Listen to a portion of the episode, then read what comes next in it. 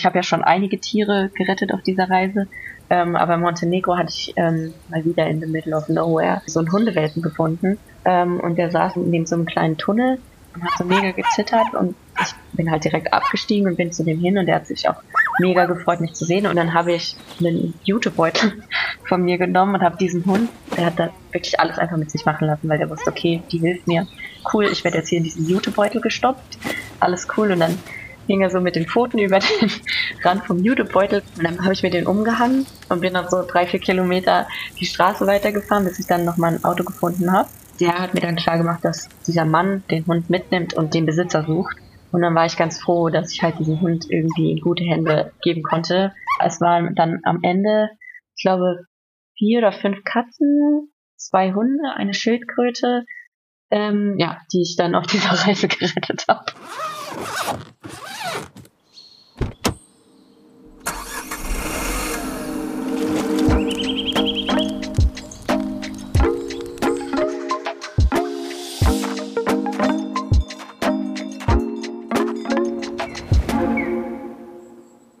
Herzlich willkommen zu einer neuen, aufregenden Folge des Off the Path Reise Podcasts.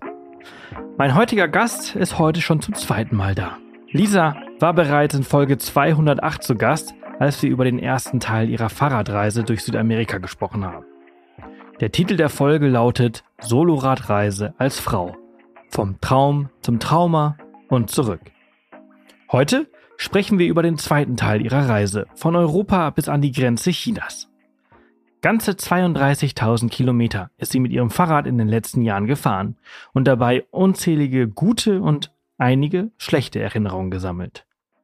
Lisa hat nicht nur atemberaubende Landschaften durchquert, sondern auch Momente der Freundlichkeit und Hilfe von Fremden erlebt, die ihre Reise zu etwas Einzigartigem gemacht haben.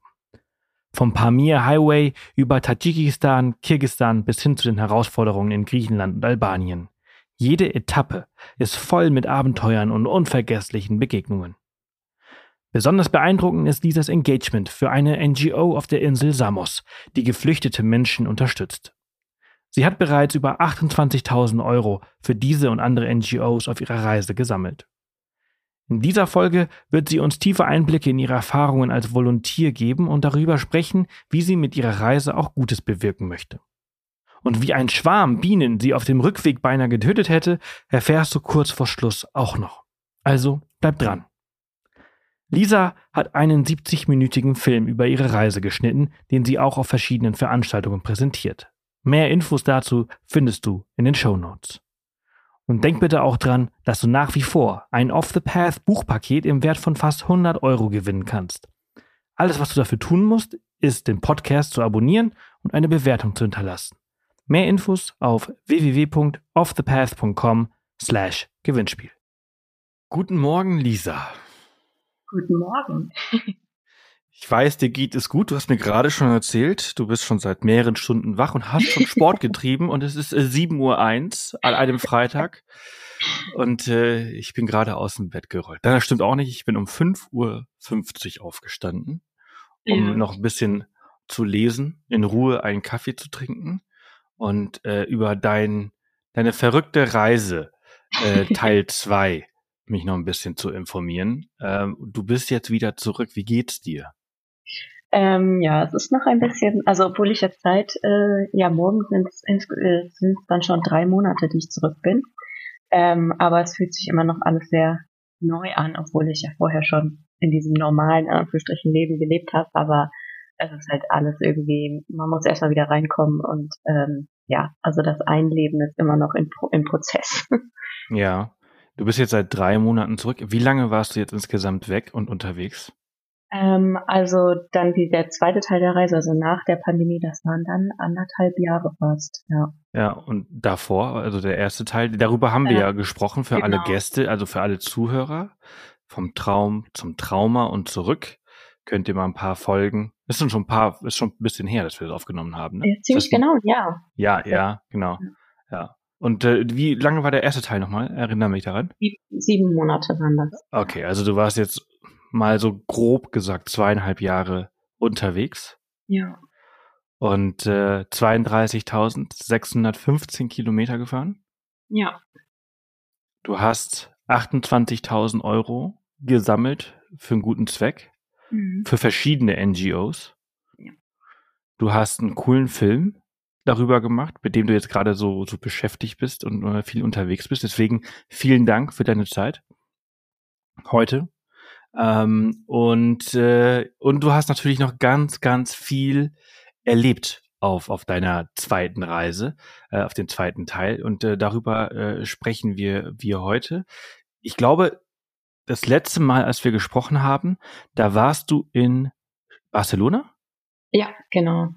Und du bist gerade nach Marokko aufgebrochen oder aus Marokko zurückgekommen? Ich bin mir nicht mehr ganz hundertprozentig sicher. Ich war wieder zurück. Du genau, warst gerade zurück, genau. Das war äh, und das war dann der Start des zweiten Teils, wo du halt ähm, Richtung Pamir, ähm, Richtung Ostasien aufgebrochen bist, ne?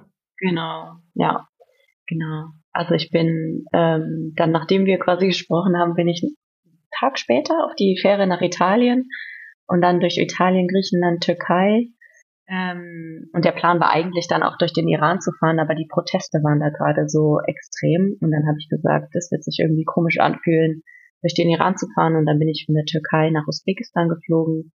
Ähm, und dann Usbekistan, Tadschikistan, Kirgisistan, Kasachstan. Ähm, und dann von Kasachstan wieder in die Türkei und dann von der Türkei aus über den Balkan wieder nach Deutschland. Ja. Mhm. Was war der östlichste Punkt, an dem du äh, warst? Das war, würde ich mal sagen, der äh, Pamir Highway in Tadschikistan und Kirgisistan. Das sind ja dann nur noch ein paar Kilometer bis nach äh, China tatsächlich.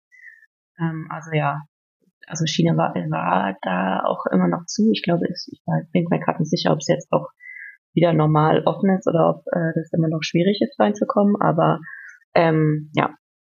ja, ich glaube, über den Flugweg ist ja. es offen. Über dem Landweg ist natürlich noch eine andere Sache, ja. das weiß ich nicht.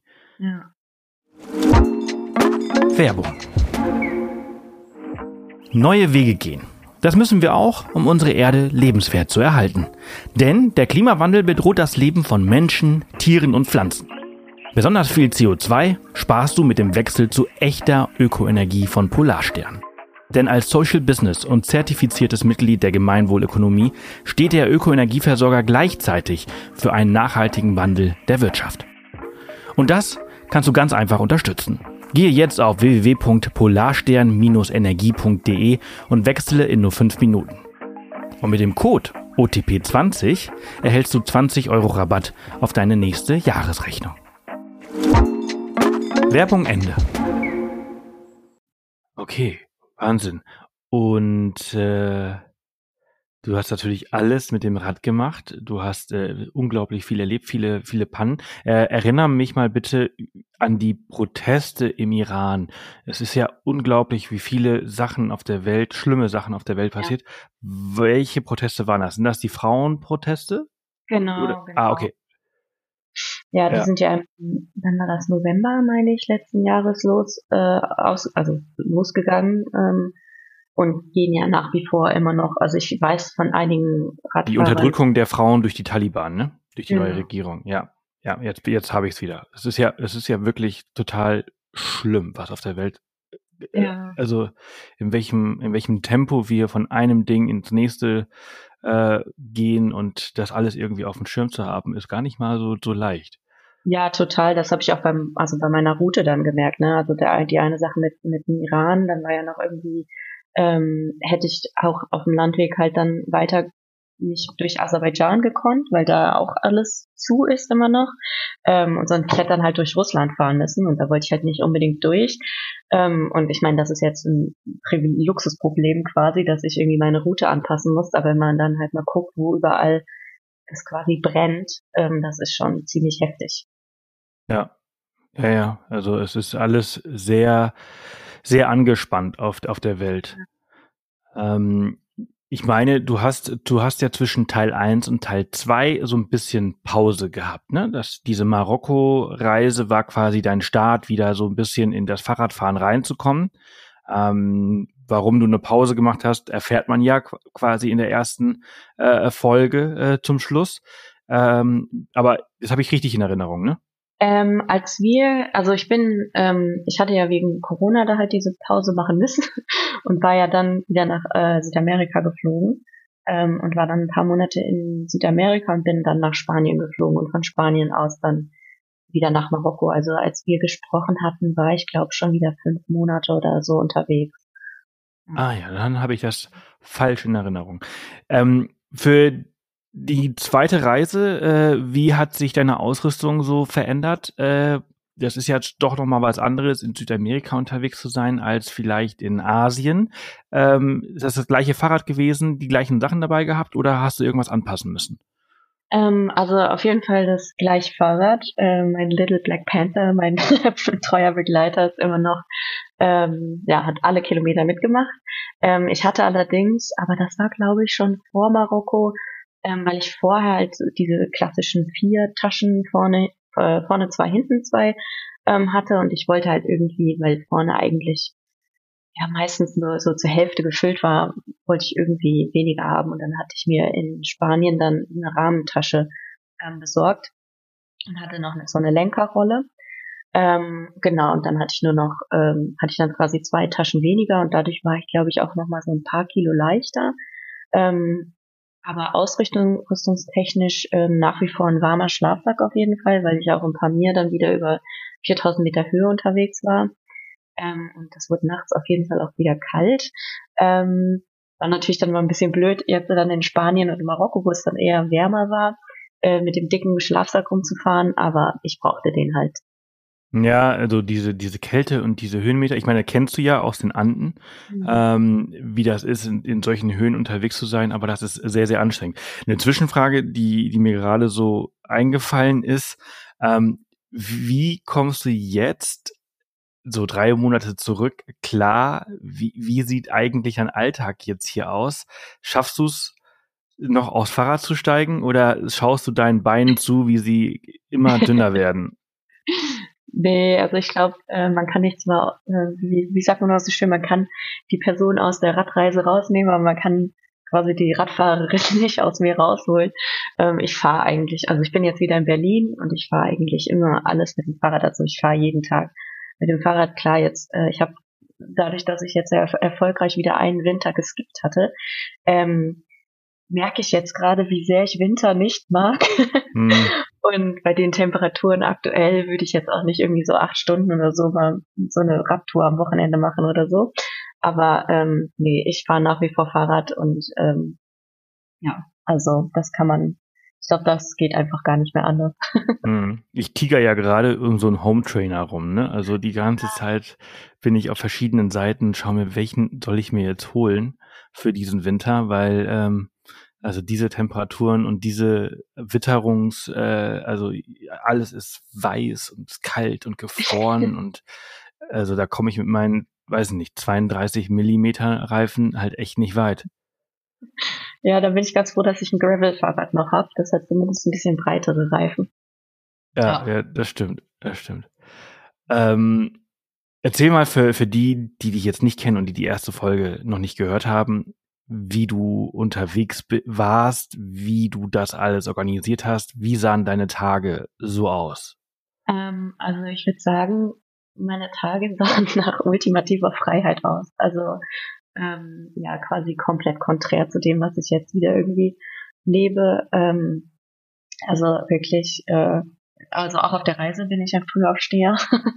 ähm, das ist einfach, das L in Lisa steht für Lerche so ungefähr. ähm, ich äh, stehe meistens mit der Sonne auf und gehe mit der Sonne dann schlafen auch. Ähm, Aber es ist dunkel. Es ist, es ist sieben Uhr. Die Sonne geht erst in einer Stunde auf. Was machst du? Warum bist du seit mehreren Stunden wach und hast schon Sport getrieben? ich, ich mag das ganz gerne. so, vor allem, ich gehe halt ins Fitnessstudio und da sind nicht so viele Menschen da. ja, das stimmt. Ich bin auch in so einem Fitnessstudio, das um 6 Uhr aufmacht und trotzdem bin ich nicht da.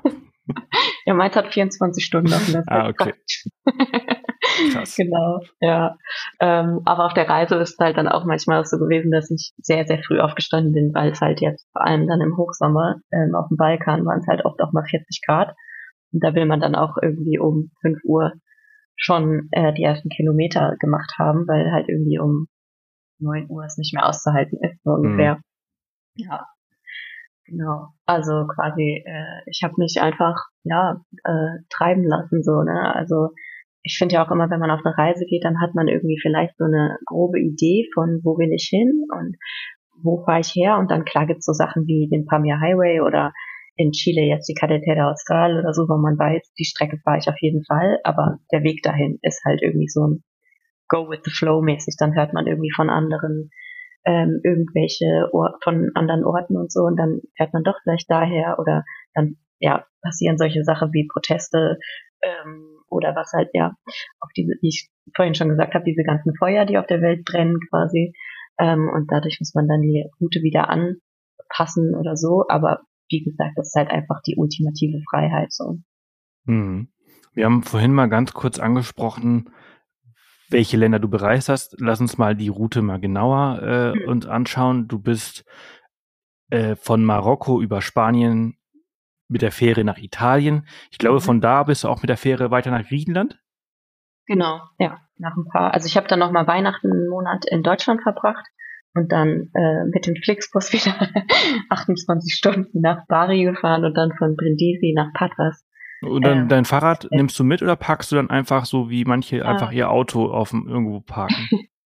ja, genau. Ich habe äh, tatsächlich, also wirklich auch wieder so eine crazy Geschichte über Warm Showers. Das ist ja ungefähr so wie Couchsurfen, nur für Radreisende. Ja. Ähm, und ich habe, es gibt in Bari genau ein oder zwei Hosts. Und ich habe einen angeschrieben und habe gesagt, super crazy Frage, aber Darf mein Fahrrad bei dir schlafen? genau, einen Monat lang. Und ich habe halt gedacht, so ja, keine Ahnung, also wenn der jetzt irgendwie Nein sagt, dann frage ich bei Hostels oder keine Ahnung. Ich hätte dafür auch bezahlt, dass es irgendwo steht, weil diese Flixbus-Verbindung war tatsächlich, da hätte man kein Fahrrad mitnehmen können. Ähm, und dann hat er gesagt, ja klar, das geht. Und dann dachte ich, der hat vielleicht einen Fahrradkeller oder so, oder halt einen Keller oder einen Balkon oder weiß ein anderes Zimmer noch. Und der hat ein bisschen Classic Italian-like äh, mit seiner Mutter äh, zusammen gewohnt und hat halt nur ein Mini-Zimmer und hat dann gesagt, ja, hier, ich stelle das Fahrrad einfach da rein. Und dann war dieses Zimmer quasi zugestellt. Und ich habe mich echt schlecht gefühlt und ich meinte so, bist du dir sicher? Also da hast jetzt absolut keinen Platz mehr in diesem Zimmer. Aber er meinte so, nee, nee, auf jeden Fall, ich will dir unbedingt helfen. Und dann stand mein Fahrrad halt wirklich einen Monat lang bei dem im Zimmer. Total verrückt. Faszinierend. also, Hättest du das gemacht? Ja, doch. Also ich glaube, wenn man, also das ist halt noch das Ding, so ich glaube, wenn man selber Radreisen oder als Reisende auch ist, ähm, also wenn jetzt irgendwie über Couchsurfing oder so ein Backpacker auch fragen würde, kann ich irgendwie meinen Backpack einen Monat oder so bei dir aufbewahren. Klar, würde ich machen, wenn man irgendwie weiß, wie es ist, in der Situation zu sein. Aber dieser One Showers Host, der ist halt selber, hat noch nie eine Fahrradreise gemacht. Der ist nur über Couchsurfing auf Warm Showers ähm, halt hingewiesen worden und hat sich dann da einfach ein Profil gemacht. Mhm. Und ja, also mega verrückt einfach. ja, also total. Also, aber ich frage, also, also so wie du es erzählst, ist dieses Zimmer einfach so, so klein, dass der, der, ja. der hatte ja dann wahrscheinlich nur Platz für sein Bett und, und, und ein Quadratmeter, in dem er sich drehen konnte. Ja, genau. Also wirklich, das äh, war, ich, ich war wirklich sprachlos. Wahnsinn. Wahnsinn, ja, aber das ist ja schon mal, also das ist ja der, der Start der Großzügigkeit der Menschen. Ja. Das ist ja nur einer von vielen, die ihre Großzügigkeit ja. dir gegenüber gezeigt haben. Wie ging es weiter? Äh, genau, dann bin ich nach ähm, Griechenland äh, mit der Fähre und ähm, bin gar nicht mal, also bin von Patras äh, über ähm, Tinos, also nach Athen äh, da hatte ich dann mal kurz einen, einen, Tumor unter der Zunge, den ich mir habe rausoperieren lassen müssen. Ähm, war aber alles gut. Äh, also gutartiger Tumor. Ähm, und dann bin ich über Tinos äh, nach Samos. Ähm, das ist eine Insel, die ganz, ganz nah an der türkischen Küste liegt, in Griechenland. Ähm, und da habe ich dann neun Wochen Anfang diesen Jahres bei einer kleinen NGO volontiert, die ähm, sich dort um ja die Menschen auf der Flucht supporten. Ähm, mhm. Das war genau, da war ich dann neun Wochen am Stück und das war also eine sehr intensive Zeit. Ähm, mir war halt klar, dass wenn ich halt gen Osten reise, dass ich auf jeden Fall halt irgendwie über die griechischen Inseln kommen werde. Ähm, und wir wissen halt alle auch, was seit Jahren an den EU-Außengrenzen vor sich geht. Und wie die Situation auf den griechischen Inseln ist. Und deswegen war mir klar, dass ich da irgendwo ähm, eine Zeit lang volontieren will. Mhm. Äh, diese, du sammelst ja auch Geld auf deiner Reise mhm. ähm, für verschiedene NGOs. Du hast ja in der Vergangenheit auch an eine andere NGO ähm, ja. viel Geld gespendet. Aktuell äh, sammelst du das Geld für diese NGO, ne? Genau, also seit ich da war, ähm, oder beziehungsweise seit ich da weg bin, also im April, ähm, geht das Geld an Farmers Volunteer, genau. Und erzähl mal bitte, wo können die Leute, können die noch spenden? Ja, also dadurch, dass ich jetzt mit diesem Film, den ich geschnitten habe, ähm, so, also nicht durch Deutschland toure, aber vielleicht, ähm, aber ich habe so ein, zwei Sachen, wo ich den wahrscheinlich noch zeigen werde und deswegen lasse ich die auf jeden Fall, dieses Spendenaktion äh, auf jeden Fall noch weiterlaufen. Ähm, und genau, ähm, ja, vielleicht können wir den, den Link einfach in die Show Notes packen. Ja. Ähm, und da in, bei Donorbox, da kann man ganz einfach äh, spenden und wirklich jeder Euro hilft. Also dadurch, dass ich ja auch vor Ort war, ähm, weiß ich ja auch, was die für eine Arbeit leisten. Und das ist halt wirklich ähm, ja elementar wichtig, weil es so die einzige NGO eigentlich ist auf der Insel, die noch da ist und die halt wirklich so eine wichtige Arbeit leisten vor Ort. Die Leute wirklich supporten und auf eine ganz äh, ja, würdevolle Art und Weise auch mit, also mit diesem Community-Gedanken auch und dass hier wirklich jeder Euro hilft. Mhm. Okay, sehr gut. Ja, das verlinken wir. Ja. Äh, dann ging es weiter in die Türkei? Genau, also das sind nur ähm, ja, anderthalb, äh, anderthalb Kilometer, oder, also auf der kürzeste Strecke, die längste Strecke sind die sechs Kilometer in die Türkei, genau, und damit bin ich mit der Fähre rüber. Was halt auch irgendwie super strange war, weil ich mir gedacht habe, so okay, ich bin ja habe jetzt neun Wochen lang mit Menschen äh, zusammengearbeitet oder mit denen geredet und die kennengelernt, die halt diese Strecke auf irgendwelchen Schlauchbooten äh, gefahren sind und ich, nur weil ich wegen meines deutschen Passes kann halt irgendwie auf diese Fähre gehen. Ähm, genau, und dann bin ich ähm, nach Kushudasi in der Türkei ähm, und dann ja so ein bisschen ähm, äh, an der Ostküste entlang durch Kappadokien dann ähm, nach Istanbul. Genau, und von da aus bin ich dann nach Usbekistan geflogen.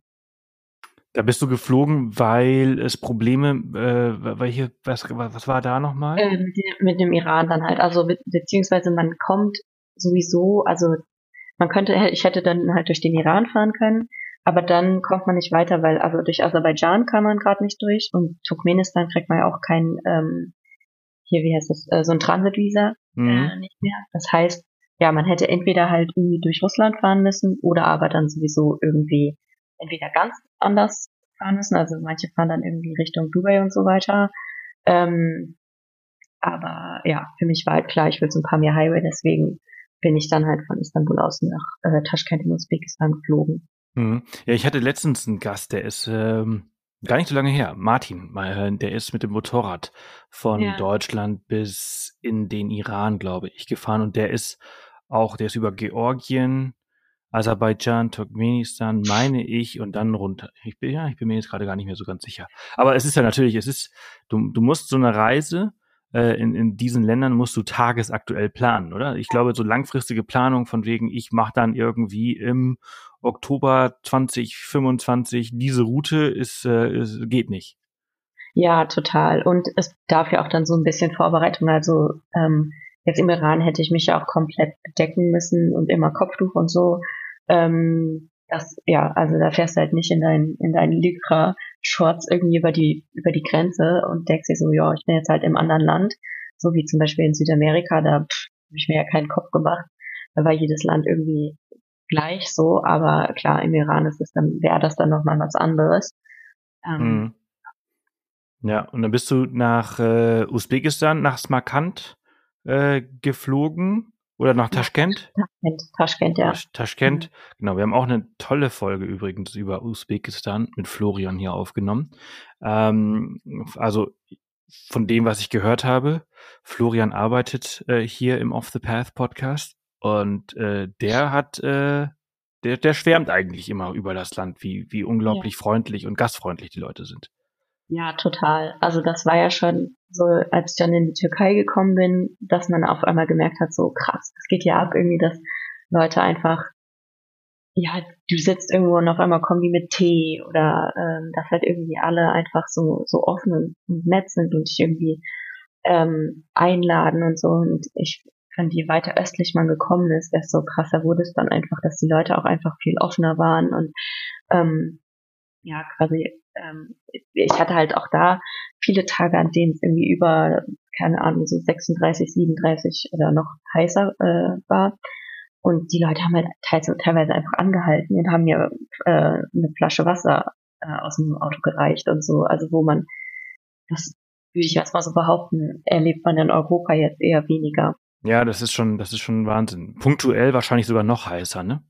Ja, ja. Hast du das irgendwie gemessen? Weißt du, was so die heißeste Temperatur auf deiner Tour war? Mm, also das waren also 40 Grad auf jeden Fall locker, ja. Ah. Mhm. Ich bin gerade ähm, die Gran Guanche-Route gefahren. Das sind äh, fünf äh, kanarische Inseln. Mhm. Ähm, und da haben wir an einem Tag auf Lanzarote haben wir 45 Grad gehabt. Da sind wir aber auch wirklich von so Dorf zu Dorf gefahren und haben Wasser gesucht. Das war dann so, dann haben wir dann irgendwann so ein kleines Landhotel gefunden und dann wirklich da so rein, so, äh, Entschuldigung, äh, habt ihr Wasser? Und die waren so, die waren total freundlich, die waren so, ja, ja, hier Wasser, äh, da ist ein Pool, willst du reinspringen? äh, ja, nee, alles gut. Nur Wasser und ein alkoholfreies Bier, bitte. Das, also, ja. Wasser geschenkt, alkoholfreies Bier, zwei Euro. Mega. ja, also. das ist auch krass, wie man dann merkt, dass der Körper auch einfach mitmacht und dann halt, ja, das Wasser einfach auch das Wichtigste ist. Und ich finde, an so einem Tag dann abends fühlt man, oder ja, man fühlt sich dann auch einfach wie Brei irgendwie. Ja, ja, ja, das ist total schlimm. Also ich finde, ich finde dieses, wenn du merkst, dass du halt nicht genug getrunken hast oder komplett ja. ausgetrocknet bist, aber halt eben auch kein Tropfen mehr runterbekommst, weil du so erschöpft bist und einfach nur schlafen möchtest und dann am nächsten Tag diese, diese, diese Katerstimmung, das finde ich das Schlimmste. Ja. ja, vor allem, wenn es am nächsten Tag halt ungefähr genau dieselbe Temperatur Ja, und dann, dann weißt du so, ich, wie ist das bei dir? So, also du bist ja, haben wir jetzt alles gelernt, du bist ja so super der Frühaufsteher und morgens irgendwie ja. auch äh, äh, topfit. Äh, für mich ist immer der Morgen immer das aller, aller Schlimmste. Die, so dieses, dieses, bis ich auf dem Fahrrad sitze, ist für mich das Schlimmste. Ne, das geht bei mir eigentlich. Ja, du machst vielleicht auch längere Touren als ich. Ich mache ja dann einfach nur so ja. zehn Tage am Stück und dann, dann ja. leide ich zehn morgen. Und am 10. denke ich mir so, naja, so langsam habe ich so drin und dann ist aber auch schon wieder vorbei. Ja. du hast ja keine Wahl. Ja, genau. So, wir sind jetzt äh, in Usbekistan äh, hängen geblieben. Äh, da, deine Landung in Taschkent, äh, wie, wie ging es dann weiter? Äh, genau, ich bin dann erstmal nördlich von Taschkent in so einen Nationalpark gefahren und dann erstmal wieder so hohe Berge, so wo die Gipfel schneebedeckt sind, zu sehen. Das war ja meine Art von Natur. Ähm, und naja, gut, die, die Autofahrer äh, sind schon wieder auch so ein, eine Nummer für sich. Ähm, ich meine, ich bin ja schon jetzt mittlerweile einiges gewohnt und bin auch sehr schmerzfrei. Aber Asien ist schon sehr gefährlich als Radfahrer. Ah, das ist schon, ist schon, ist schon manchmal, also wo man sich denkt so, seriously? Ähm, also wirklich, wo man wirklich aus dem Kopf schütteln quasi kaum noch rauskommt. Ich werde das ähm, nie vergessen. Ich habe mal in Thailand jemanden kennengelernt äh, und äh, oder so ein Pärchen und äh, drei Tage später habe ich dann gehört, dass sie von einem LKW von hinten äh, mitgenommen wow. worden sind und äh, halt eben nicht mehr waren. Und dann ähm, deswegen ist Asien ist echt schon echt ein hartes Eisen. Ja, ja, es ist also man kann da eigentlich nur ich meine, man, es ist ja dann auch oft, dass man, weil man so einen ganzen Tag Fahrrad fährt, man schnell in so einen, wie so einen Meditationsmodus kommt, weil man halt so mal schön in die Pedale tritt mhm. und irgendwie Podcast oder Musik hört, ähm, dass man da halt wirklich auch noch immer noch fokussiert vorausschauend quasi fährt irgendwie und quasi in alle Himmelsrichtungen immer abcheckt, ob da irgendjemand Verrücktes fährt oder so. Äh, das ist schon krass, ja. Das ist nochmal eine andere Nummer. Ja, bist du dann weiter nach Kirgistan? Ähm, nach Tadschikistan erstmal. Tadschikistan, genau. Südlich, ja. Und das war, das war auch, also das war auch ziemlich crazy, weil ich bin über die, äh, über die, über die Grenze rüber und sofort war die, war die Straße 10.000 Mal besser. Ähm, Also ich bin wirklich über so eine Schlaglochpiste und dann ähm, die Grenze war irgendwie so ein, so ein, so ein Tor, wo irgendwelche ja, Militär halt dann irgendwie stand und ganz viele Menschen irgendwie gewartet haben. Ähm, und dann war ich so ein bisschen verwirrt, wo ich jetzt irgendwie hin muss. Und dann meinten die so, nee, nee, du musst nach da vorne. Dann bin ich an dieses Tor gekommen und dachte so, naja, ich habe jetzt ja gar keinen Ausreisestempel. Und dann nahm irgendjemand meinen Pass und rannte weg. Und ich dachte mir so, okay, und da habe ich wieder gemerkt, ähm, ja, wie einfach es war in jetzt den anderen Ländern, wo ich halt irgendwie nicht mit Spanisch, Englisch oder Französisch äh, äh, kommunizieren konnte. Und jetzt, also ich habe vorher mit Duolingo so ein bisschen Russisch mir zumindest versucht reinzuprügeln, aber das ging halt über ich, du, nein, ja, danke, Haus, Straße. Mhm. kann nicht hinaus. Ähm, aber die Wasser. Person kann. Ja, ja, genau. Und Fahrrad natürlich. ähm, die Person kam dann auch wieder mit meinem Pass und dann wirklich war die Straße, also wurde mir dieses Tor für mich aufgemacht und ich bin weitergefahren und die Straße war auf einmal richtig glatt. Ähm, und 10.000 Kinder am Straßenrand, die alle, hello, how are you? Hello, how are you? Also wirklich, das war wirklich so, das hat sich durch Tadschikistan gezogen. In keine, also in Kirgistan und Kasachstan oder Usbekistan war das nicht so krass wie in Tadschikistan, dass wirklich, die Kinder sind alle mal ausgerastet, wenn die eingesehen haben. Das war mal ganz, ganz süß. Ja, ja sowas finde ich immer cool. Wenn, wenn, wenn die Leute halt das so richtig abfeiern, ähm, ja. dass man halt als, als Tourist oder Gast, Reisender, was auch immer, äh, durch, das, durch das Land reist, weil halt eben, ja, vermutlich wenig äh, Leute sich dorthin verirren. Ja, ja total. Mm, das, du hast ja vorhin gesagt, das Öst, also du bist ja in der Nähe von China gewesen, das ist das östlichste. Das ist aber dann in Kirgistan gewesen oder in Tadschikistan?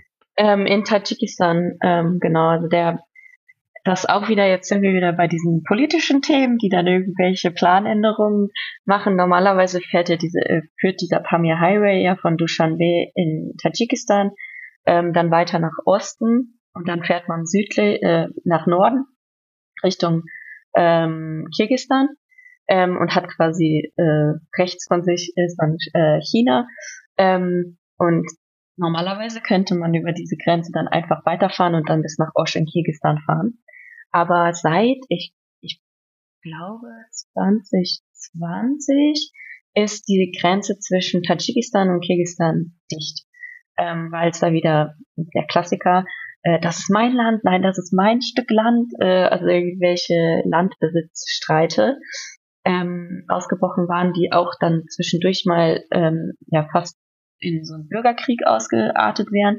Und dann wird diese Grenze äh, geschlossen. Und seitdem ist halt der Pamir Highway eigentlich äh, so ein Dead End. Ähm, und ich habe dann, ähm, es gibt ein ganz gutes Forum für ähm, Zentralasien. Wenn man jetzt, also egal ob man mit Motorrad, äh, Backpack oder Fahrrad oder Motorrad äh, oder Van oder was weiß ich unterwegs ist, Karawanistan. Ähm, und da gibt's halt ein Forum und ich habe ungefähr jeden Tag immer ähm, refreshed, weil dann stand so, ja, man munkelt, dass im Mai, und ich war im Mai da, äh, die Grenze wieder aufgemacht wird, weil du ansonsten halt den kompletten Weg wieder zurück und dann irgendwie über Usbekistan nach Kirgistan einreisen musst. Ja, letztendlich hatte ich nicht das Glück und musste dann halt wieder umdrehen. Oh no. Ja. Gibt nichts Schlimmeres, als eine schlimme Strecke zweimal zu fahren. Ja, das. Aber das ging ja dann in, in Tadschikistan, hast du ja gesagt. Ähm, genau, also das Ding war halt, also es war sowieso äh, sehr turbulent, äh, so der, es fing alles schon in Dushanbe irgendwie mit so einer kleinen Pechsträhne an, dass ich mir ähm, an der Dose Kidneyboden äh, fast den Finger abgeschnitten hat.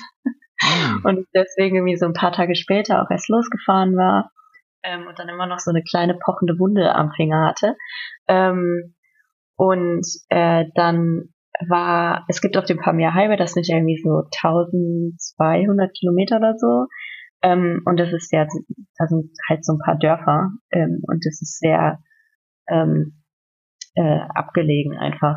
Und es gibt genau in Korok, der in Anführungsstrichen Stadt, also die ist ungefähr so groß wie die Kleinstadt in NRW, aus der ich komme, irgendwie so 8000 Leute oder so. Ähm, das, da gibt's den einzigen Fahrradmechaniker äh, auf dem ganzen Pamir Highway zwischen Dushanbe und halt Dead End, kirgisische Grenze. Und natürlich musste dann mein Fahrrad kaputt gehen. Ähm, dass ich war gerade an so einem Militär-Checkpoint vorbei und dann auf einmal hat die Kette so ganz doll am, ähm, am Umwerfer geschabt vorne. Und ich habe dann versucht, den neu zu positionieren, aber ich konnte nicht finden, was das Problem war. Und letztendlich musste ich dann, ähm, war ich halt auf die Hilfe von anderen angewiesen und bin dann die ersten 200 Kilometer oder so mit so einem Touristenjeep mitgefahren. Ähm, und dann von Kalaikum bis nach Koruk, das sind, ich glaube, 200, 300 Kilometer. Aber da ist die Straße so richtig, richtig schlimm. Also man fährt dann ähm, rechts von sich ist der, also rechts ist der, ähm, der Panji ähm, Fluss und dann ist direkt Afghanistan. Also man sieht quasi Afghanistan in ein paar Meter Entfernung ähm, und fährt auf so einer Schotterpiste, wo auch Baustelle ist, ähm, entlang mit mega den Schlaglöchern. Ähm, ich musste dann so ein, ein Taxi, also es fahren auch keine Busse und nichts, man muss tatsächlich ein Taxi nehmen und diese Taxen sind quasi so SUVs, äh, Four-Wheel-Drive-Dinger, die dann oben auf das Gepäck aufs Dach äh, immer machen und so ein Tuch drum gemacht wird, weil das halt super staubig ist. Und auf dieses Tuch mit dem ganzen Gepäck wurde dann mein Fahrrad gespannt. Und dann, und das habe ich noch nie erlebt, wir haben für diese 200, 300 Kilometer haben wir neun oder zehn Stunden gebraucht. Hm. Ähm, ich wurde in meinem Leben noch nie so doll durchgeschüttelt. Ähm, und ja, es wurde dann halt auch dunkel. Dann stand irgendwann so ein LKW quer und wir mussten dann da irgendwie vorbei, aber dann hing der Jeep so mega äh, schräg auf der Straße, dass wir halt fast umgekippt wären und dann ist er einfach den Hang runtergefahren. Also es war wirklich, ich dachte so, Gott, jetzt, äh, wir werden alle sterben und ich werde niemals ankommen. Aber dann habe ich es äh, nach Koro geschafft und ähm, dieser äh, Mechaniker, so hier, ähm, der hat sich dann auch irgendwie, hat drei Stunden oder so war der dann da und hat mein Fahrrad auch wieder auf Vordermann gebracht ähm, und hat irgendwie noch ein, zwei andere Sachen repariert. Und dann war es aber auch wieder okay. Und dann ähm, bin ich dann bis nach Murgab gefahren. Ähm, genau, dann, ich wollte eigentlich noch, also Alichur, nee, Quatsch, ähm, äh, Karakul ist eigentlich so der, der nördlichste Punkt, ist, wo die Leute so jetzt mit aktuell fahren, bis sie dann wieder umdrehen. Ähm, oder aber eine andere Strecke fahren. Allerdings war ich so früh in der Saison da, dass ähm, der Spartan Valley war noch nicht ähm, freigegeben. Das heißt, da waren noch äh, äh, Stein, äh, Stein, ähm, Rutsch, äh, Erdrutsch und so. Deswegen hätte ich da noch nicht durchgekonnt. Das heißt, ich musste halt dann da wieder in so ein Taxi steigen und zurückfahren, weil ich jetzt auch keine Lust hatte, dieselbe Strecke nochmal zu fahren. Mhm. Genau, also ja. Und dann bin ich von Dushanbe mit zwei Zügen, weil ich sonst wieder die Strecke auch gefahren wäre, die ich gekommen wäre, ähm, nach Usbekistan. und dann von Usbekistan mit dem Fahrrad weiter nach Kirgisistan und bin dann auch da die, die, äh, den Pamir Highway bis zum Dead End, bis nach Süden zur tadschikischen Grenze wieder gefahren. Ja, also, okay. Ja. Ja. ja. Und dieser, dieser, dieser Mechaniker, der hat ja auch noch so unglaublich krass geholfen. Ne? Du hattest ja danach auch noch Probleme und der hat irgendwie alles in Bewegung gesetzt, damit du da wegkommst. Genau, also das war wirklich, ähm, als ich dann da, ähm, als mein Umwerfer halt dann nicht mehr irgendwie funktioniert hatte und ich auch einfach in dem Gang stecken geblieben war und ich halt auch nicht wusste, was jetzt das Problem ist. Der hat halt echt dann, ich habe dem per WhatsApp geschrieben und der hat dann, ähm, das kennt man ja oft auch so so so sehr remoten äh, Areas irgendwie, dass die Leute halt super gut vernetzt sind. Und der kennt halt irgendwie Taxifahrer und hat dann da überall versucht für mich und mein Fahrrad halt einen Platz zu bekommen äh, und hat dann wirklich ja alle möglichen alles gemacht, was er irgendwie tun konnte und hat sich dann noch so viel Zeit genommen, also wirklich ähm, wollte am Ende gar kein Geld. Ich habe dann gesagt so, nee, nee, nee, nee, nee, auf gar keinen Fall, du warst jetzt hier drei, vier Stunden. Ähm, und dann haben wir das wirklich fünf Minuten lang uns die Scheine hin und her geschoben, bis er dann endlich irgendwann ähm, die Hälfte von dem, was ich ihm gegeben habe, akzeptiert hat. Ähm, ja, also wieder, also auch wieder, wo man einfach nur so eine unfassbare Dankbarkeit äh, spürt über diese ja, diese Hilfsbereitschaft und diese Gastfreundschaft von den Menschen. Ja, ja glaube ich. Äh, als du am Ende des Palmyra Highways angekommen bist, war dir da klar oder wusstest du, okay, das ist jetzt das Ende meiner Reise oder hat sich das Ende dann quasi so entwickelt? Ähm, nee, also ich wusste, dass ich auf jeden Fall mit dem Fahrrad äh, wieder zurück, also ich wollte mit dem Fahrrad in Deutschland ankommen ähm, und deswegen wusste ich so, okay, jetzt äh, geht halt noch weiter ähm, bis nach bis nach Almaty in Kasachstan und dann fliegen wir halt wieder nach Istanbul und dann fahre ich über den Balkan zurück. Aber es war mir ganz klar, dass das so das letzte wirkliche Abenteuer, Abenteuer dieser Reise war. Und dadurch ist auch so dieses en näher rückende Ende dieser Reise, die mich ja jetzt halt, ich bin im August 2019 losgefahren, also und davor hat mich ja die Reise schon beschäftigt. Ähm, also diese Reise, die mich seit Jahren beschäftigt, mit dieser Zwangspause durch Corona, diese zwei Jahre halt, dass die halt immer das Ende immer näher rückt. Und das war schon, muss ich sagen, so eine ganz, ganz komische Zeit, also so sehr emotional. Irgendwie äh, so absurd auch einfach, dass man dann irgendwann wirklich das erste Mal Richtung Deutschland fährt. Hm. Weißt du noch so, was das für Gedanken gewesen sind, die dir da durch den Kopf gegangen sind? Ähm, ich weiß noch, dass ich, ähm, das habe ich tatsächlich auch dann aufgenommen, weil ich habe so einen Monolog geführt und das ist äh, am Ende meines Films auch zu sehen ist, also dieses, ähm, dieser Mix von Gefühlen, auf der einen Seite so diese Vorfreude auf, ähm, ja, auf Freunde und Familie und irgendwie so Sachen, die ich auf der Reise jetzt nicht machen konnte, zum Beispiel Kraftsport oder andere Hobbys. Und, und ja, dann aber auch dieser Wehmut und dieses, dieses großes Fragezeichen, ob ich überhaupt wieder in dieses normale Leben reinpassen werde. Ne? Also dieses 9-to-5-Leben irgendwie und immer an einem Ort sein. Ähm, und dann irgendwie diese unfassbare Dankbarkeit dafür, dass ich diese Reise überhaupt machen darf und dass ich all diese Menschen treffen durfte. Ähm, und dass ich halt es auch durch diese schwere, schwere Pandemiezeit, die für mich wirklich nicht schön war, ähm, geschafft habe. Ähm, und dann halt aber auch wieder, also wirklich so eine emotionale Achterbahn, weil dann war es wieder so eine Traurigkeit darüber, dass ich halt so tolle Menschen getroffen habe, irgendwo in Tadschikistan oder Kirgisistan, die ich aber wahrscheinlich nie wieder sehen werde.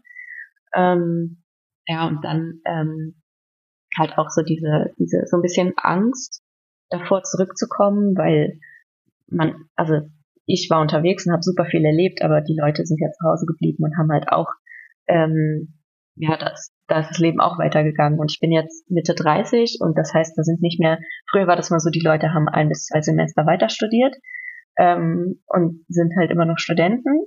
Ähm, und jetzt ist halt so, auf einmal haben die ein Kind mhm. oder ein Haus. Ähm, und ja, dann irgendwie auch so dieses, ähm, für mich ein Lebensabschnitt zu Ende geht, aber im Endeffekt ist es für mich mehr als ein Lebensabschnitt, weil es im Endeffekt irgendwie mein, mein Konzept des Lebens irgendwie ist, so dieses unterwegs zu sein und jeden Tag irgendwie was wirklich zu erleben und jeden Tag auch irgendwie wirklich jede Minute bewusst zu erleben, als in so einem als jetzt irgendwie in so einem Job Alltagstrott zu sein. Also mhm. ja, emotionale Achterbahn. Ja, und also ich, ich stelle mir das wirklich sehr, sehr schwer vor, dann wieder in diesen Alltag zurückzukehren und ja, all diese Dinge zu machen, von denen du gerade gesprochen hast. Und jetzt halt eben dann einen Film zu schneiden, dann diese ganzen Vorträge und so, das ist ja auch total spannend und aufregend, aber dann halt irgendwann auch relativ monoton nach dem zehnten Mal, ähm, dich da ständig zu, zu motivieren, das, das zu machen, äh, statt ja. jeden Tag eine andere Landschaft zu entdecken. Ja, ja also ich meine, man, man sieht zwar dann irgendwie so, wenn ich dann, wenn ich darüber spreche und dann irgendwie die Leute sehe, wie die Leute irgendwie inspiriert sind oder motiviert oder ähm, als ich jetzt, ich hatte vor einem Monat, habe ich halt diesen Film in meinem Heimatort in NRW gezeigt und da ist extra jemand aus Köln angereist, der mir auf Instagram halt folgt, ähm, der jetzt bald auf eine lange Radreise geht und der war dann so voll motiviert und inspiriert und hat auch viel mitnehmen können so und das gibt mir dann wieder so ein warmes Gefühl. Mhm. Aber ja, im Endeffekt gehe ich halt abends in einem Haus in mein Bett schlafen ja. und nicht im Zelt irgendwo im Gebüsch. Deswegen ist es dann doch schon wieder sehr, sehr anders, ja. Ja, ja, ja, das glaube ich. Äh, aber ich meine, du hast ja auch nicht so viel Zeit gehabt, um äh, darüber nachzudenken, was danach ist, denn du hast ja auf dem Rückweg auch noch einiges erlebt. Stichwort Mandelentzündung, Stichwort Bienen. Ähm, da war ja. doch noch ein bisschen was. Ja, also ähm, Genau, ich bin dann von, von Kasachstan wieder in die Türkei geflogen und ähm, als ich dann, ich bin relativ direkt nach Griechenland ähm, gefahren und in Griechenland wurde ich dann, ähm, das war tatsächlich jetzt, auch wenn es sich lächerlich anhört, die brenzligste Situation, oder na gut, nicht die brenzligste Situation, aber es hätte tatsächlich tödlich enden können. Ähm, ich bin irgendwie auf so einem Feldweg, ähm, weil ich äh, kurz mal pinkeln wollte ähm, und auf einmal höre ich so ein Surren und ich denke so, na gut, keine Ahnung. Und dann habe ich hinter mir ähm, diese bunten Holzkästen gesehen, in denen halt Honigbienen sind. Und ich kannte die aus Tadschikistan und Kirgisistan und so, und da bin ich daneben, daneben, also vorbeigefahren und so, und es ist nie irgendwas passiert oder was weiß ich. Und deswegen habe ich mir auch überhaupt nichts dabei gedacht. Ähm, und bin dann wieder auf mein Fahrrad gestiegen und ähm, wollte wieder auf diese Straße. Und auf einmal auf einmal merke ich nur, wie so drei Bienen oder so um mich rumschwirren, so ganz aggressiv und mir halt zwei in die Oberlippe stechen. Ähm, und ich bin dann aus Schock. Ich habe nur diese Biene dann ra rausgezogen und bin wirklich so in vollster Panik auf diese Straße und bin, glaube ich, so schnell wie noch nie ähm, gefahren, um diesen Bienen zu entkommen. Ähm, und glück glücklicherweise war halt irgendwie drei, vier Minuten ähm, äh, weiter ähm, so ein Agrarbetrieb und die hatten so ähm, so eine Salbe, die die mir gegeben haben und die meinen dann auch so, hier, hier ist erstmal, trink erstmal was, weil ich dann halt echt so ein bisschen am, mir wurde dann schwindelig und so. Ähm, also ich bin Gott sei Dank nicht allergisch gegen Bienenstich und es ist Gott sei Dank, also ich hatte doch schon so wie so eine so eine schlechten Botox-Lippe quasi für ein paar Tage, aber es hätte durchaus schlimmer sein können. Ähm, aber ich habe dann danach nochmal gegoogelt und bei Bienenstöcken ist es halt so, dass erst so drei, vier Warnbienen rausgeschickt werden und danach tatsächlich der komplette Bienenstock kommt. Und das kann ja durchaus tödlich enden. Hm. Also ähm, ja, da denkt man immer so, ich bin jetzt durch irgendwelche Bärengebiete gefahren und ähm, keine Ahnung, Skorpione und was weiß ich. Und dann kommt so eine kleine Biene. und es wäre im Endeffekt hätte es tödlich enden können. Also ja, äh, schon irgendwie verrückt, dass es dann auch so kleine Tiere sind, an die man vielleicht gar nicht denkt. Ja, aber es ist alles gut gegangen. Ja, ja, also ich sah zwar ein bisschen komisch aus für ein paar Tage. Manche Leute bezahlen dafür sehr viel Geld. Genau, ja. Vor allem, wenn man gerade aus der Türkei kommt, ne, dann ist das so. Ja, passt du ins Bild. Genau. Mit den Haartransplantationen und genau. den Botox-Lippen. genau. Erstmal eine schöne Haartransplantation, damit es unterm Helm wieder richtig schön aussieht. ja. ja, genau. Ähm, genau, und dann bin ich durch äh, Griechenland weiter nach Albanien und in Albanien hatte ich dann tatsächlich auch so eine leichte Mandelentzündung. Ähm, und ich bin da immer nicht so gut drin, dann irgendwie auch, wenn ich so die ersten Anzeichen merke, jetzt vielleicht mal einen Gang runterzuschalten, im wahrsten Sinne, Im wahrsten des, Sinne des Wortes. genau. ähm, ja, pushe ich das dann immer noch so ein bisschen zu hart, bis mein Körper mir dann quasi so eine Back, eine richtige Backpfeife gibt. Ähm, aber da war ich dann ähm, am, am äh, Oritsee, ich glaube, er heißt Oritsee, ähm, in Albanien und ähm, hat, hat mich wirklich so mit den letzten Kräften mal wieder zu so einem Zeltplatz am See ähm, geschleppt und der Mann meinte so, ach hier, du bist mit dem Zelt, du musst nichts bezahlen, alles cool.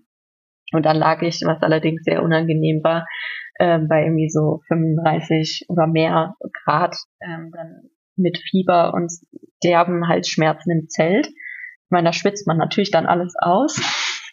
ähm, aber ja, ich habe mich dann letztendlich ähm, bis nach Tirana dann geschleppt ähm, und habe dann da irgendwie drei, vier Tage oder so im Hostel verbracht, weil ich einfach mal in einem Bett sein musste und äh, einen Wasserkocher brauchte, um mir leckeren Salbeitee zu machen und so. Ähm, aber ja, das, ja, da merkt man halt auch, wie, also krank sein auf Reisen ist halt einfach immer blöd. Es ist halt immer blöd, aber halt, wenn man unterwegs ist und keine gewohnte Umgebung hat und die Umgebung sich sowieso ständig verändert, noch viel blöder. Ja, ja, total. Ja. Dann, und dann bist du relativ straightforward äh, direkt nach Deutschland zurückgefahren, ne? Ähm, genau, ich bin dann durch ähm, Montenegro, ähm, äh, Bosnien, ähm, dann ja ein paar, also irgendwie 200 Kilometer oder so durch Kroatien ähm, dann Slowenien, damit ich nochmal einen Schlenker durch die Dolomiten und dann Österreich nach Deutschland, genau. Habe aber auf dem Weg dann nochmal äh, auch eine lustige Geschichte in Montenegro. Also ich habe ja schon einige Tiere gerettet auf dieser Reise, ähm, aber in Montenegro hatte ich ähm, so mal wieder in the middle of nowhere ähm, so einen Hundewelpen gefunden. So, mm. so einen kleinen Jagdhund. Mm. Ähm, und der hat, saß halt neben so einem, also war so ein Abgrund, das war halt in so einer Schlucht. Ähm, und der saß neben so einer, neben so einem kleinen Tunnel und hat so mega gezittert und ich bin halt direkt abgestiegen und bin zu dem hin und der hat sich auch mega gefreut, mich zu sehen und ich habe halt immer Hundeleckerlis oder Katzenleckerlis dabei, ähm, weil ja, ich habe halt auch ein großes Herz für Tiere. Ähm, und im Endeffekt habe ich dann diesen, ich habe erst versucht, irgendwelche Autos anzuhalten und dann mit Google Translate irgendwie klar zu machen, so irgendwie müssen wir diesem Hund helfen. Aber es war niemand gewillt, irgendwie ja, mir zu helfen oder dem Hund zu helfen. Und die meinten alle so, ja, ja, das ist ein Jägerhund und da kommt gleich jemand und so.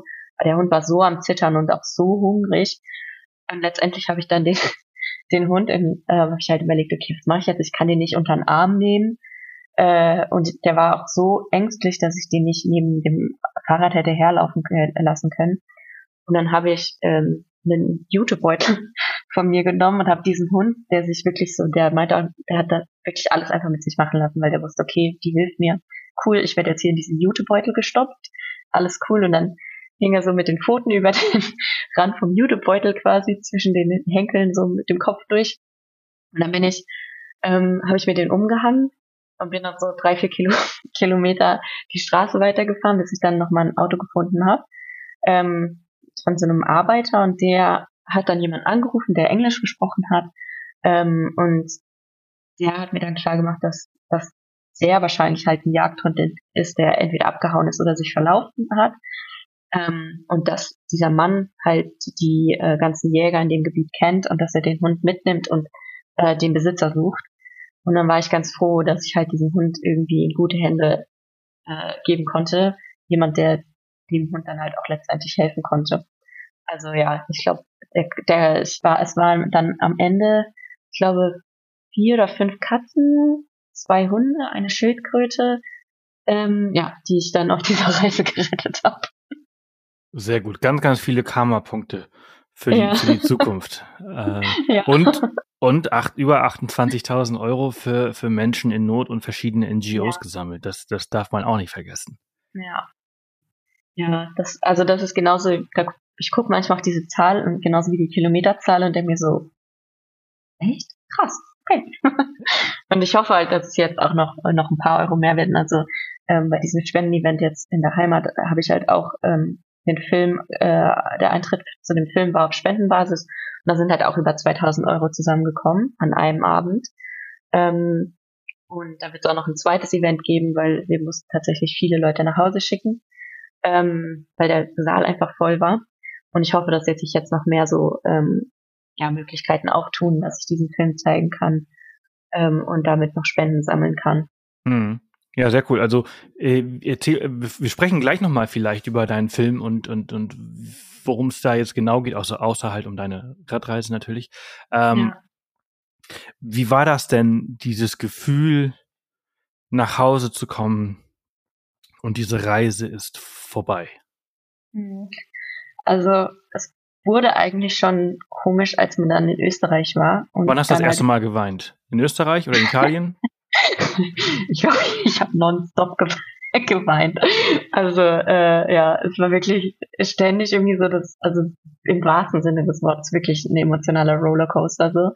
Ähm, aber es war trotzdem immer noch so absurd. Also so selbst als dann irgendwann mein kleines Heimatkaff Bad Larsel ausgeschildert war und dann irgendwie, also weil da ein Radweg war und es nur noch 15 Kilometer waren, war das so absurd. Also wirklich so dieses, warte mal, mein Fahrrad, was ich ja während der Pandemie in Buenos Aires gelassen hatte, ist im August 2019 vor äh, vier Jahren aus dieser Stadt rausbuxiert worden. Und jetzt fahre ich das zurück. Und ich war jetzt seit anderthalb Jahren wieder am Stück unterwegs und bin jetzt wieder hier. Und das Krasse ist ja bei so einer Fahrradreise oder ja, also generell bei Reisen, aber ich glaube bei Fahrradreisen noch mal intensiver. Man hat ja nicht so eine Eingewöhnungsphase oder so. Es gibt keine Transition oder so, ne? Es mhm. gibt keinen Übergang. Du fährst halt irgendwie mit deinem Fahrrad bis zu deinem letzten Stopp und dann kommst du an und dann steigst du ab und dann ist es vorbei. Mhm. So, also, und das ist halt wirklich was, wo man erstmal drauf klarkommen muss. Ähm, und also ich habe es auch so geplant, dass ich an meinem Geburtstag ähm, angekommen bin, weil ich wollte dann halt auch irgendwie meinen Geburtstag nicht on the road haben, ähm, sondern halt irgendwie ja mit, mit Leuten umgeben von Leuten, äh, umgeben von meinen Leuten. Ähm, aber es war halt auch einfach eine Überforderung von allem. Also ich bin, glaube ich, drei Wochen lang aufgewacht nachts äh, mit Herzrasen und bin so zu mir gekommen, als ich am Fenster stand, um rauszufinden, so, warte, warum bin ich, warum bin ich jetzt in einem, in einem, in einer Wohnung, in einem Haus, in einem Bett und nicht in meinem Zelt und wo habe ich mein Fahrrad gepackt und in welchem Land bin ich eigentlich? Und es hat wirklich dann immer so ein paar Minuten gedauert, bis ich verstanden habe, alles gut, ich bin bei meinen Eltern im Haus, die Reise ist vorbei, mein Fahrrad steht im Keller, du bist safe, aber die Reise ist vorbei. Also es ist echt ein, ein harter Cut dann. Ja. Wie, wie waren die Wochen, Tage, Wochen und jetzt natürlich auch Monate? Wir sind jetzt bei, glaube ich, drei Monaten nach der Reise. Wie war das? Dieses, diese Eingewöhnung dann wieder zurück in, in der, in Anführungsstrichen, Gesellschaft, vielleicht Behördengänge. Ähm, du hast natürlich, du warst beschäftigt, du hast diesen Film geschnitten ähm, und, und veröffentlicht und, und bist natürlich halt eben auch jetzt so pressemäßig und PR-mäßig so ein bisschen unterwegs und, und, und, und, äh, und teilst deine Message. Aber wie, wie anstrengend ist das? Ja, also ähm, ich tendiere eh immer so sehr dazu, mich äh, schnell mit Aufgaben vollzuladen. So, und das merke ich jetzt gerade, dass ich das halt sehr doll gemacht habe in den letzten Monaten. Also ich habe quasi so vor, also erstmal war es, so musste ich mit dieser Überforderung klarkommen, alleine mit so Sachen wie, ich habe dann meine Klamotten vom Dachboden meiner Eltern runtergeholt und habe diesen Berg von Klamotten, und ich habe wirklich nicht viel Sachen, aber es waren dann halt auf einmal irgendwie fünf Pullover und zwei Hosen und keine Ahnung, zehn T-Shirts. Ähm, und allein mit dieser Überforderung klarzukommen, dass man auf einmal so viele Dinge hat. Ähm, und wo fängt man an? Also was organisiere ich jetzt so? Wie wie geht's jetzt weiter? Äh, kann ich, suche ich mir wieder einen Job in Berlin? Ähm, warte ich jetzt erstmal ein bisschen. Ähm, und ich habe mich halt direkt reingestürzt. Also ich habe direkt angefangen, diesen Film zu schneiden und irgendwie die PR-Trommel äh, anfangen, an, äh, anfang, angefangen zu trommeln ähm, und irgendwie dieses Spon Spendenprojekt äh, in, meinem, in meiner Heimatstadt äh, auf den Boden zu stampfen, da eine Tombola zusammenzukriegen und so ähm, und habe mir letztendlich gar nicht die Zeit gegeben, wirklich anzukommen. Also ich meine, das ist jetzt auch kein Prozess, wo man sagt, okay, ich arbeite jetzt irgendwie fünf Schritte ab und dann ist es geschafft, sondern es ist ja irgendwie auch so ein mentaler Prozess und braucht auch wirklich Zeit, weil halt auch so Dinge wie in den Supermarkt zu gehen, hier in Berlin, und auf einmal so ein riesen Regal an veganen Sachen zu haben, und gleichzeitig irgendwie so 100 Leute um einen rum, die auch alle einkaufen. Und dann stand ich wirklich ganz oft auch vor dem Regal mit so Herzrasen und dachte mir nur so, okay, nee, ich, nee, ich kann das gerade nicht. ist mir alles zu viel gerade. Ähm, ja, und letztendlich habe ich dann jetzt aber auch direkt äh, jetzt Mitte November einen neuen Job angefangen ähm, und merke jetzt aber auch gerade, dass ich ganz viel Zeit brauche, um irgendwie klarzukommen, auch weil ich gar nicht weiß, wie jetzt mein Leben irgendwie, ja, wie mein Lebenskonzept irgendwie weitergeht oder so. Also es wird ganz sicherlich für mich irgendwann wieder losgehen. Aber äh, ja, ich habe jetzt immer noch nicht den Esel gefunden, der Goldtaler von sich gibt. Deswegen wird auf jeden Fall erstmal gearbeitet, aber ich muss auf jeden Fall irgendwie noch so meinen Alltag und mein, ja, mein Standing irgendwie so finden. Also es ist bin schon oft von Reisen wiedergekommen. Ich glaube, das war jetzt das sechste Mal, dass ich lange unterwegs war. Und es war immer anstrengend und krass, aber es ist noch nie so intensiv gewesen wie jetzt. Hm. Gut, dass jetzt die Weihnachtszeit ist und es sowieso allgemein alles ein bisschen ruhiger wird und runterfährt. Ja, genau. Das ist gut. Ja.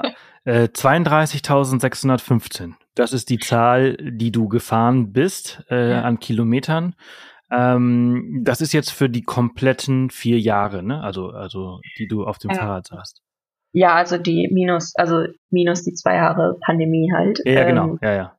Also, ja. ja. Aber die du mit diesem Fahrrad unterwegs gewesen bist und genau. äh, das hat es sehr gut mitgemacht, ne? Also außer kleine Probleme. Ich erinnere mich noch ein bisschen an, an Südamerika, aber da war ja, also das hat, ist ja alles nicht großartig der Rede wert gewesen. Genau, also ich hatte zum Beispiel nicht einen Speichenbruch. Also das ist schon krass, auch wenn man sich überlegt, auf was für Schotterpisten ich unterwegs war und was für Schlaglöcher ich mitgenommen habe. Ähm, nicht ein Speichenbruch. Ich hatte also die Platten mit den Ortliebreifen kann man tatsächlich wirklich an ähm, zwei Händen abzählen, würde ich mal so behaupten. Ähm, und ansonsten ja bis auf irgendwie Verschleiß, der ganz normal ist, oder in, in Kasachstan halt dann irgendwann der ähm, der Gepäckträger vorne am Lenker durch und dann musste ich die letzten äh, 150 Kilometer nach Almaty mit einem Rucksack auf dem Rücken fahren.